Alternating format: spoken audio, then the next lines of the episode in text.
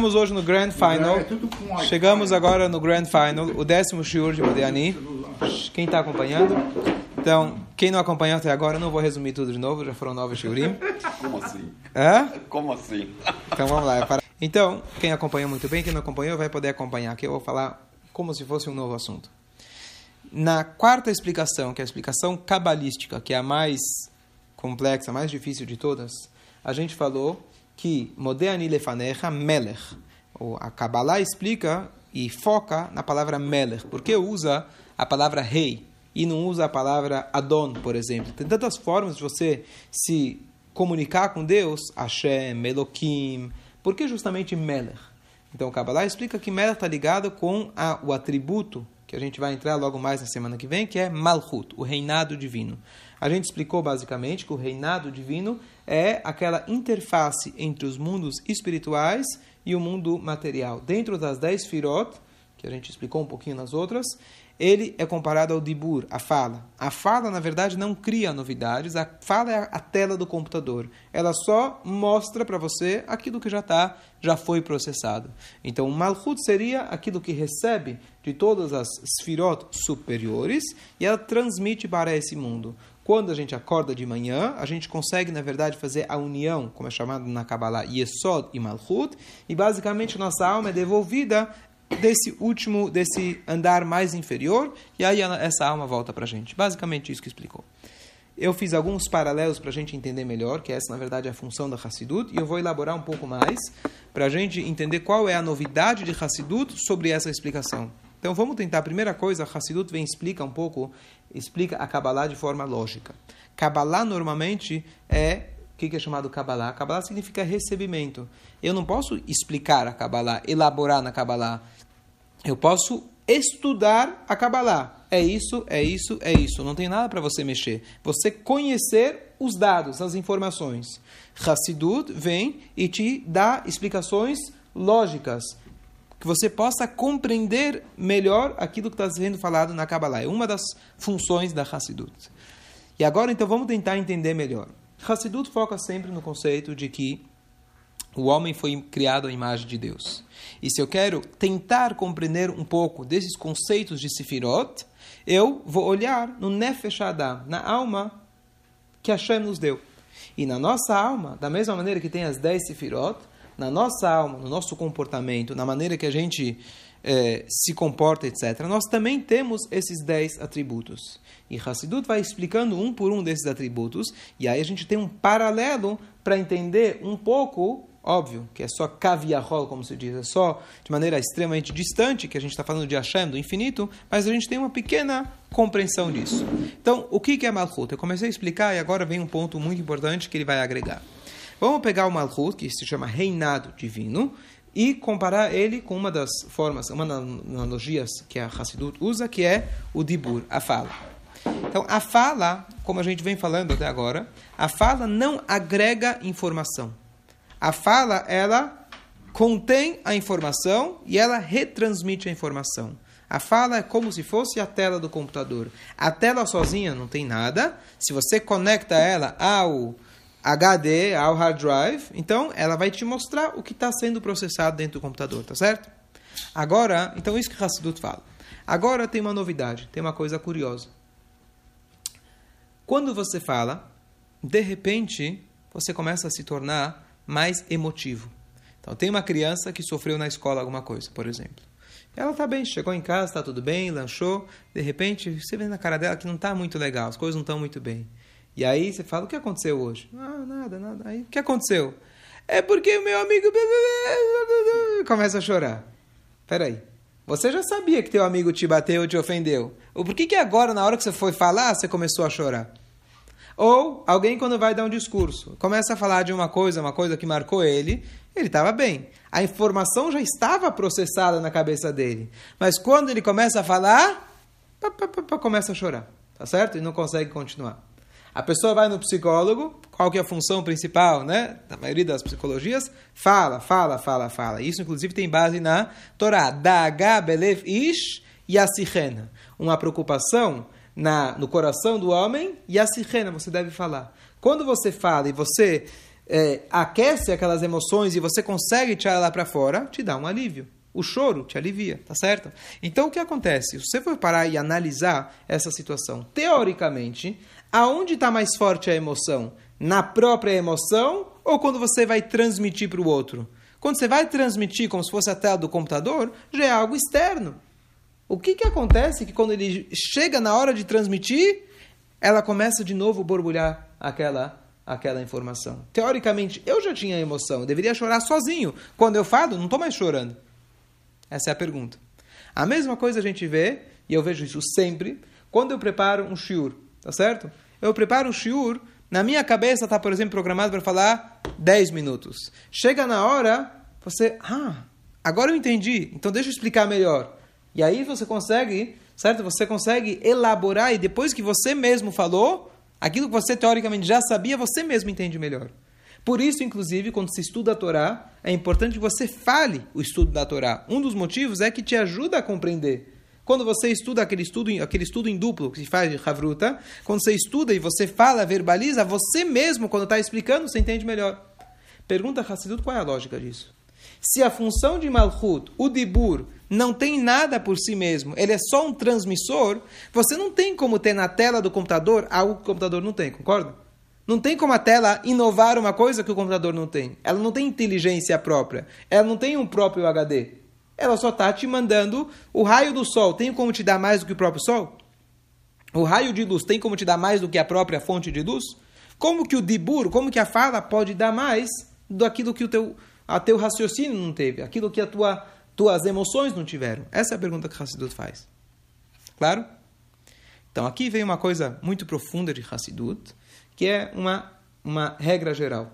Quando você estuda Hassidut, então tem, igual que você estuda matemática, você tem as regras da matemática, você tem as regras da Hassidut. Hassidut coloca uma regra, que se chama Nautz Trilatan Besofan, ou Kola Gavoa Gavoa Beyoter, Nofel Lemata Mata Yoter.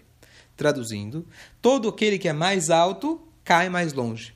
O exemplo de uma parede, quanto mais alto está o tijolo na parede, se a parede cai, mais distante ele vai alcançar. Naut trilatan besofan significa que o final, é, é, o, o, o, dentro do fim você tem o início. Por exemplo, deixa eu explicar o que significa isso. A pessoa construiu uma casa, tá certo? E ele passou um ano inteiro construindo, construindo, e finalmente ele sentou na casa. Teoricamente, entre a ideia dele e todos aqueles meses de construção e o final e a finalização da construção, qual dos dois está mais próxima da sua ideia? O início da construção, o meio da construção ou o final da construção? O início e o fim. Teoricamente, você vai dizer, bom, eu tive a ideia, a ó, ideia vem ó, fim, perfeito. É, tem que começar, senão não Perfeito. sai. Então, em tempo, cronologicamente falando, eu tive a ideia ontem, hoje eu comecei a construir. Então a minha construção de hoje está muito mais próxima da minha ideia. Errado. A minha ideia só se concretizou e eu senti que ela deu certo quando finalmente eu sentei no meu sofá, coloquei os pés para cima, eu olhei para casa e falei: olha, era essa cor que eu queria, com esse eh, enfeite, com esse sofá. Ah, era isso que eu queria. Quando você faz aquele ah, significa que todo aquele ano de trabalho que você teve, aquela primeira ideia que foi aquele ah, eu quero ter uma casa confortável, se concretizou lá no final. Então aquilo que está lá no final pode parecer muito distante da tua ideia, na verdade, ele é o que está mais ligado com a sua ideia. Ligando com a ideia da pedra. Aquela que está mais alta, ela chegou mais baixa. Deu para entender essa ideia? Então Kabbalah comenta, fala que isso funciona, na verdade, em toda estrutura do universo.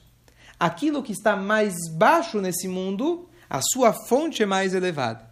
Então, dar um exemplo rápido. Esav, ele tem fontes e potenciais superiores ao de Yaakov. Isso explica a Kabbalah, por isso que Yitzhak queria que o Esav ele fosse o abençoado. O mundo não estava pronto para isso. O mundo material, que é esse mundo físico, você vai comparar com os anjos. Teoricamente, quem está mais próximo da ideia divina? Quem está mais próximo da espiritualidade? Nós ou os anjos? Teoricamente eles. Teoricamente, os anjos. Eles estão mais próximo da ideia de Hashem. Diz Kabbalah, não. Qual foi a ideia inicial? Construir essa casa. Não foi os anjos. Os anjos foi foi o, o, início, foi a evolução da construção para chegar aqui. Então, qual tem o potencial mais elevado? Esse mundo físico. E dentro desse mundo físico, as coisas mais baixas é porque, no fundo, no fundo, elas estão mais próximas da ideia original de Hashem. Isso precisa entender muito em cada situação. Falar, bom, então o Rashai é mais próximo de Hashem, uma pedra é mais elevada do que a minha alma. Então, tudo e cada uma dessas merece uma explicação e a gente entender. Mas o conceito geral, a regra geral é essa. Aquilo que está mais baixo, a sua fonte é mais alta. Por exemplo, as pessoas tendem a pensar de que o espírito ele é mais elevado do que a matéria. Se eu quero me ligar com Deus, eu vou comer, beber ou eu vou rezar e fazer mitzvot? Rezar? E a resposta é que bechol drachecha leshem bechol masecha leshem shamaim bechol drachecha daeu se você conseguir comer, beber, dormir pensando em Hashem essa é a mitzvah maior possível. Porque você pegou a coisa mais baixa que é a natureza humana carnal e transformou isso em espiritualidade. Então aqui está a vontade de Hashem muito mais do que nos anjos e assim por diante, do que na alma. Então, você quer, diferente de outras religiões, de que para você se, se conectar à espiritualidade, você se abstém do material, Torá ensina para você pelo contrário. Você se conecta com o material e você eleva esse material. Então, aqui vem, essa é a dinâmica. Quanto mais baixo, mais elevado.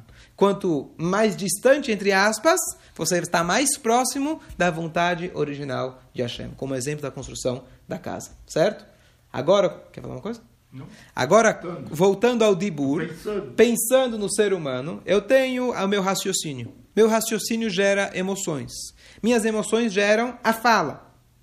Então, teoricamente, a fala está muito distante. A gente percebe na fala que, apesar que ela é mais distante, seria teoricamente que só com uma tela do computador, ela tem raios de luz que você vê que ela te desperta lá da essência. Quando você fala, te desperta um novo raciocínio. Quando você fala, te desperta uma nova emoção ou enfatiza aquela emoção. Por quê? Porque no fundo, no fundo, diferente da tela do computador, que é só um exemplo, no fundo, no fundo, a fala que é a mais distante do nosso nefesh, da nossa alma, ela está ligada com a nossa essência. Através da fala, eu consigo resolver um problema do meu raciocínio que eu não conseguia resolver. Através da fala, eu consegui resolver um problema emocional que sozinho, sem falar, não conseguia.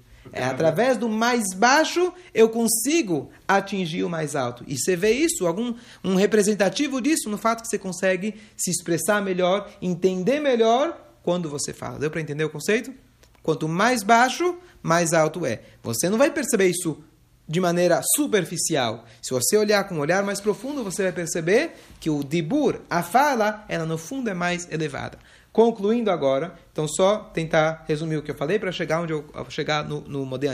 Então a gente falou que o Malchut, ele é o mais baixo das dez sefirot. É aquela que nos conecta, é a interface entre o espiritual e o material. Nós falamos que o Malchut é comparado ao Dibur. O Dibur é o mais baixo, a fala é o mais baixo.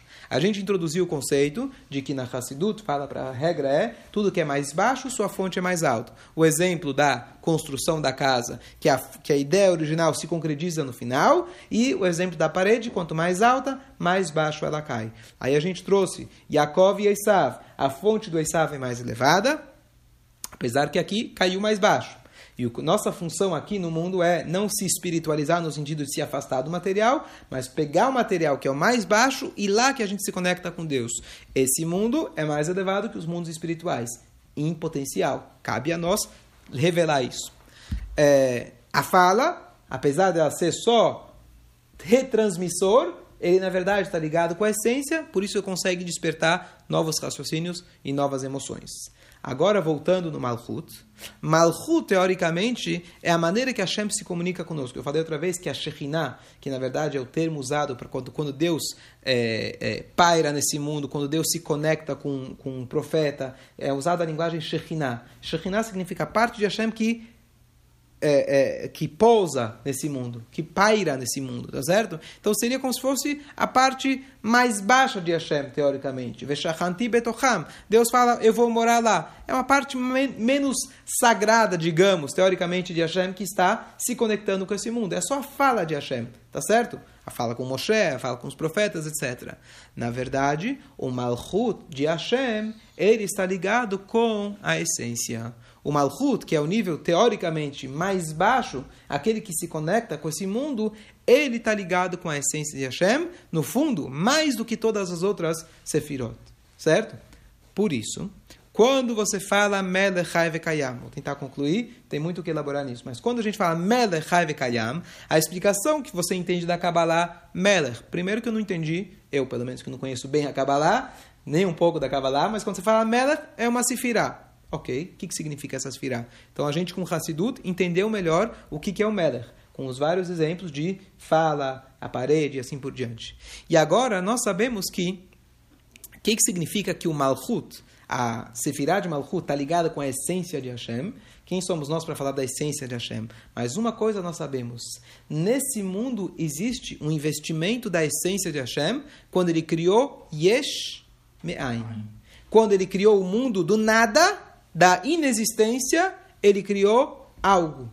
Algo físico e material. Para Hashem criar isso, precisou o investimento do seu ser máximo que a gente pode falar. Por quê? Mais um parênteses, e aqui é muito profundo. Esse mundo material, qual que é a definição desse mundo material? Olam, mundo, significa helem, ocultação. O mundo gashmi, o mundo material, a definição de material, matéria, a definição dela significa eu estou aqui. Eu sou importante. Não sei de Deus. Estou aqui porque estou aqui. Ninguém me colocou, ninguém me fez. Todo mundo, todos os mundos espirituais, a definição do espiritual nesse sentido é que eles sentem de onde eles vêm. A luz do sol sabe que ela veio do sol. O anjo sabe e ele se reverencia o dia inteiro para Deus. Modim Anahullah, Kadosh, ele sabe que ele veio de Hashem. Modim não, Kadosh, Kadosh, ele sabe que ele veio de Deus. O ser humano é o único ser tá certo? De todas as criaturas espirituais, que ele fala: Eu estou aqui, não acredito em Deus, eu vindo né, da evolução espontânea e eu faço o que, que eu quero. Pare e pensa: como que Deus conseguiu criar um ser humano tão cara de pau assim? Mas como que é possível? Como que é possível? Porque está escrito que, que, que, ele criou a sua imagem. Tá, calma, a sua, calma, vamos entender. Ó, vamos, ente vamos entender o que é a sua imagem. A Hashem está criando. Então imagina, você vai criar um filho, você fala, eu vou criar um filho que me odeia. Eu vou criar um filho, imagina, você imagina que hoje, né, com a ciência avançada, você vai poder desenhar o filho que você quer, os olhos azuis, você vê a genética. Eu vou criar um filho que nega a minha existência. Super inteligência que ele não vai, ele não vai reconhecer que eu sou o pai dele. Você tá louco? Você tá maluco? Autossuficiente. Eu vou criar um filho autossuficiente. Hashem é autossuficiente. Ó, ó. Ele também oh, vai ser autossuficiente. Perfeito. Então você vai pensar, como que Hashem fez uma coisa dessa? Quem pensaria fazer um filho que ele vai renegar? Imagina que você pode projetar esse filho. Você tá louco? O que que Hashem fala? Na essência, na essência, quem é o verdadeiro autossuficiente? Hashem. É Hashem. Quem é o verdadeiro que cria a si mesmo? É Hashem. Então, para Hashem criar, ele tinha um plano para isso, não vou entrar agora por que ele fez isso, mas como que ele criou isso? Para Hashem criar um ser que se acha independente, a única forma é ele pegar da sua essência, que é o verdadeiro independente, e ele criou uma versão modificada disso no ego, que ele se acha independente. Isso é o Yesh. Na criação que Deus fez aqui nesse mundo, ele foi capaz, capaz, claro que Hashem é capaz, mas ele foi, ele criou um ser humano à sua imagem. Um ser humano que acha que ele se fez. Onde Hashem é o verdadeiro que se fez realmente. O independente verdadeiro é Hashem. Então Hassidut explica, por um lado, para criar esse mundo, Hashem precisou se ocultar ao máximo. Eu precisei tirar tudo. Imagina, você pega seu filho, você se coloca totalmente de lado e fala, eu não existo. Você existe sozinho. Isso é um lado da questão. O outro lado da questão, mais profunda, é que como Hashem pode ter criado um ser humano assim? Por um lado, ele se afastou. Por outro lado, ele colocou o máximo da sua essência, que diz: eu fui eu que eu mesmo criei a mim mesmo. Qual que é a função do ser humano? Qual que é a nossa missão aqui na Terra? A gente não se confundir. A gente tentar entender qual foi o truque que Hashem fez. Qual que, era, qual que é a brincadeira que ele fez, entre aspas. A brincadeira é, eu vou te criar um ser humano que se acha independente e eu quero que você encontre nesse mundo o verdadeiro independente. É isso que eu quero. Eu quero que você entenda que, da mesma maneira que você se acha independente, eu quero que você perceba que você é dependente, mas você me conheça que eu sou independente. Um pouco profundo para esse horário da manhã, mas essa é a ideia. Ou seja, na maior escuridão, você tem a maior presença de Hashem. Essa é, a, essa é a questão. Nesse mundo mais material, você tem a maior presença de Hashem, o potencial para isso. No maior desafio da sua vida, na maior dificuldade na sua vida, é lá que Hashem se encontra. Essa é a ideia que Hassut está transmitindo para a gente. Então, quando você fala Melech, Chai Vekayam, o rei vivo, existente. Por que Melech? Porque, por um lado, quando você acorda de manhã, é tua alma estava lá, espiritual, espero, estava estudando Torá, estava mais próxima de Hashem, teu corpo ficou distante, assim por diante. Quando a sua volta, quando sua alma volta para cá, poxa, ela teve que descer, pegou o elevador, pegou a esfirá mais, mais, mais baixa e entrou nesse mundo. Essa é a explicação, entre aspas, mais superficial. Vem Hassidut e explica que fala que não. Esse andar mais baixo, que foi aquele que trouxe a sua alma de volta, Melech, que é o Malchut, que é o Dibur, que é a fada, que é a pedra mais baixo, ela na verdade te conecta à sua essência. Quando você acorda de manhã, entenda que para Hashem fazer com que essa alma venha até aqui embaixo, ele precisa colocou o máximo do seu ser, ele colocou toda a sua essência. Porque para criar esse choque aonde você agora acordou e você está ciente de você mesmo, você se conhece por gente, você fala: "Bom, acordei, eu acordei, eu estou aqui".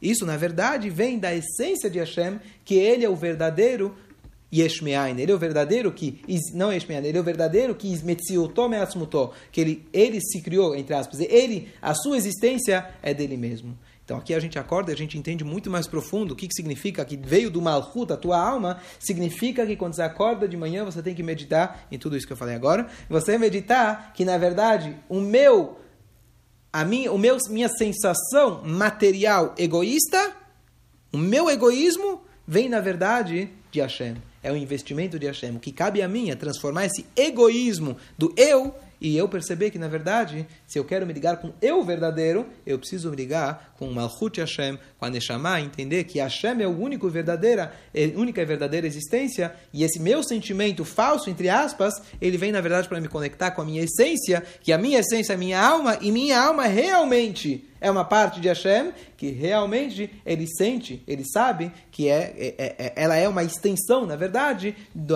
de Hashem, que Hashem é o verdadeiro, vivo, existente, independente é, é, de qualquer coisa. Esse é o resumo da parte de Hassidut. Eu falei um pouco rápido, é um pouco profundo, mas eu quero só, eu quero só concluir. E aqui, na verdade, a gente tem a ideia de Hassidut o qual que é a função da Hassidut, e esse foi o motivo que a gente deu essas 10 aulas. Por que, que eu vim estudar todas essas 10 aulas? Que as pessoas, no começo, o primeiro shur foi para explicar o que não é a Kabbalah. Então agora a gente entendeu, número um, que Kabbalah, a gente explicou bastante o que é a Kabbalah, qual que é a função dela.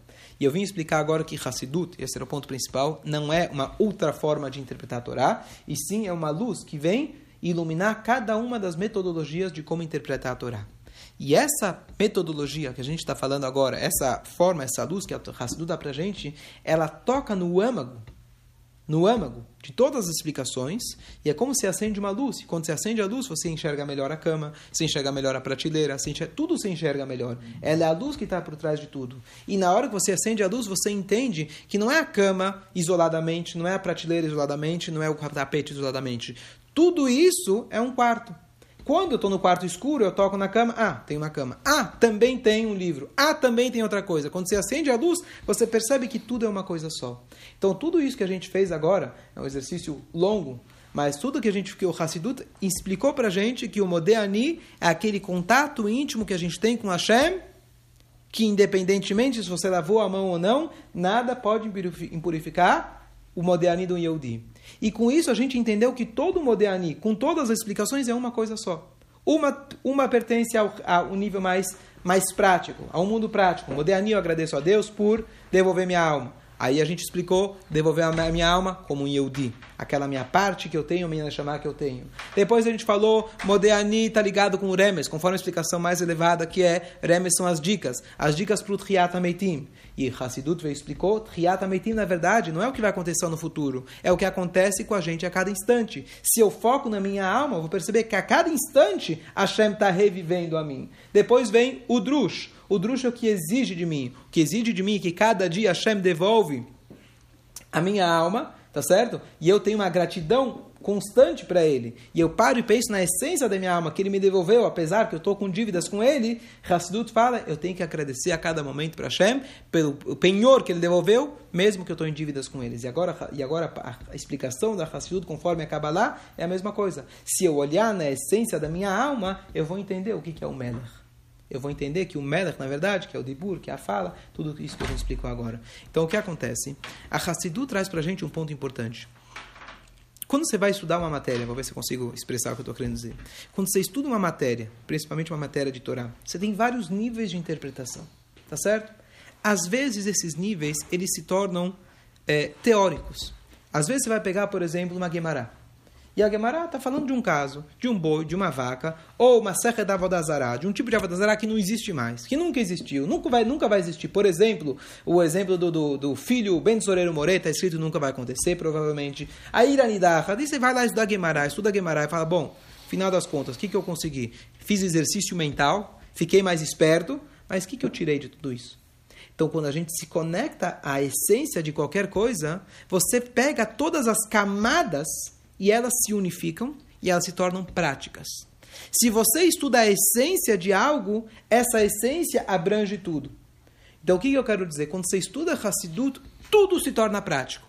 Você pode estar estudando uma serra mais distante da realidade, mas se você enxergar a alma que está por trás daquele pensamento da Torá, você vai entender que isso é prático tal como a gente falou o Modéani. Modéani poderia ser algo teórico, mas de repente a gente entendeu que está falando comigo, da minha alma. Se a gente estuda toda a Torá, que é essa ideia da Hassidut, a gente entender toda a Torá conforme com esses óculos, toda a Torá vai se tornar, tornar prática. Aí você entende que o Abal fala, que Torá, Milashon, Hora'a. Você vai entender que significa ensinamento. Você vai entender é, aquilo que o Alter faz, falou, que você tem que viver com o tempo, você tem que viver com a Paraxá. Às vezes a Paraxá pega a Metzorá, é tão distante da realidade, também você fala do Lachonará, do Lachonará, mas se você entende Hassidut, que a mancha branca, na verdade, está se tratando de um nível espiritual, como Hassidut explica, você vai entender que está tratando do seu dia a dia.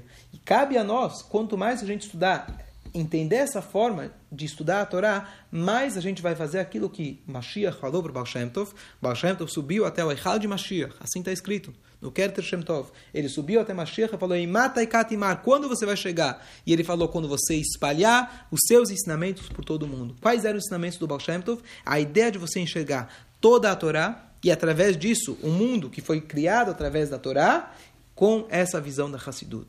E essa é a função, na verdade, que a gente tem que tentar é, é, é, exercitar no nosso dia a dia. Tentar enxergar o mundo com esse olhar um pouco mais espiritual. E o estudo da Hassidut faz justamente isso. Você começar a enxergar o teu trabalho como um vínculo de você servir a Deus. Você enxergar, como eu falei agora, os desafios como uma forma onde Hashem está se expressando. Com você enxergar as explicações e interpretações de Guemará profundas, difíceis, técnicas, distantes da nossa realidade, com essa visão, vai ajudar a gente a conectar com a prática. Que no momento que você atacou a essência, a essência ela se torna, na verdade, você é, tentar dar um outro exemplo. Quando você toca na energia, na energia, por exemplo, de luz, se você vai na Eletropaulo e mexe lá na, na fonte, da onde está vindo toda é, onde eles geram a energia, tá certo? Isso vai afetar todo, vai afetar o país inteiro. Então a ideia é que quando você toca na essência, isso vai afetar todas as camadas da sua vida. E essa é a ideia que a gente queria, que eu queria com esse shurim do Modéani,